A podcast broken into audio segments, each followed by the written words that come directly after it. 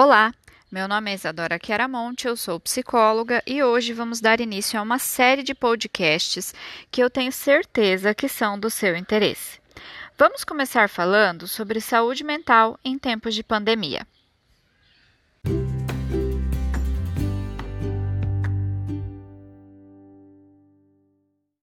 Nós podemos definir saúde mental como um estado de equilíbrio e bem-estar emocional. Existem muitas variáveis ligadas ao nosso bem-estar emocional, como, por exemplo, os nossos relacionamentos, nossa autoestima, o autoconhecimento, nossos objetivos, o ambiente em que nós vivemos e entre várias outras coisas. Precisamos falar sobre isso por diversas razões. Uma delas é que nós somos pegos de calças curtas pela pandemia. É isso mesmo que você ouviu. Não estávamos preparados. Sabe quando chega na sua casa aquela visita inesperada? E ao mesmo tempo em que a gente tenta organizar as coisas, tenta também receber a visita, com a pandemia foi mais ou menos isso o que aconteceu. Fomos pegos de surpresa, com a casa e a vida bagunçadas. Muitas pessoas estão sofrendo com o isolamento social, outras com a desordem financeira ou até mesmo emocional. E há ainda aqueles que se sobrecarregaram com as novas modalidades de ensino e trabalho. Em um contexto social adoecedor, é estranho se a gente não sentir nada.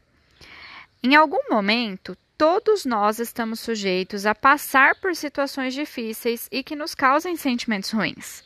Quando isso acontece, é importante entendermos o porquê estamos nos sentindo dessa forma. Você já passou por alguma situação em que a sua reação foi tão intensa, fazendo com que você se confundisse?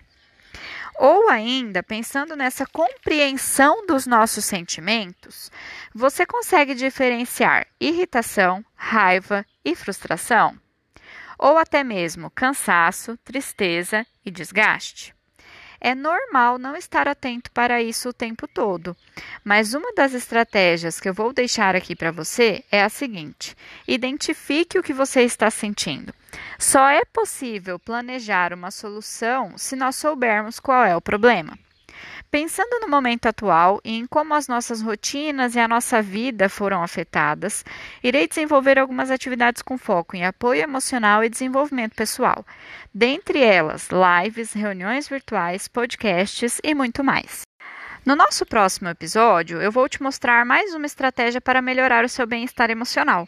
Enquanto isso, não se esqueça de colocar em prática o que nós conversamos agora. Antes de tomar alguma atitude, identifique o que você está sentindo. Reconheça os seus sentimentos. Até breve e fica de olho, porque vem muita coisa boa por aí. Um abraço.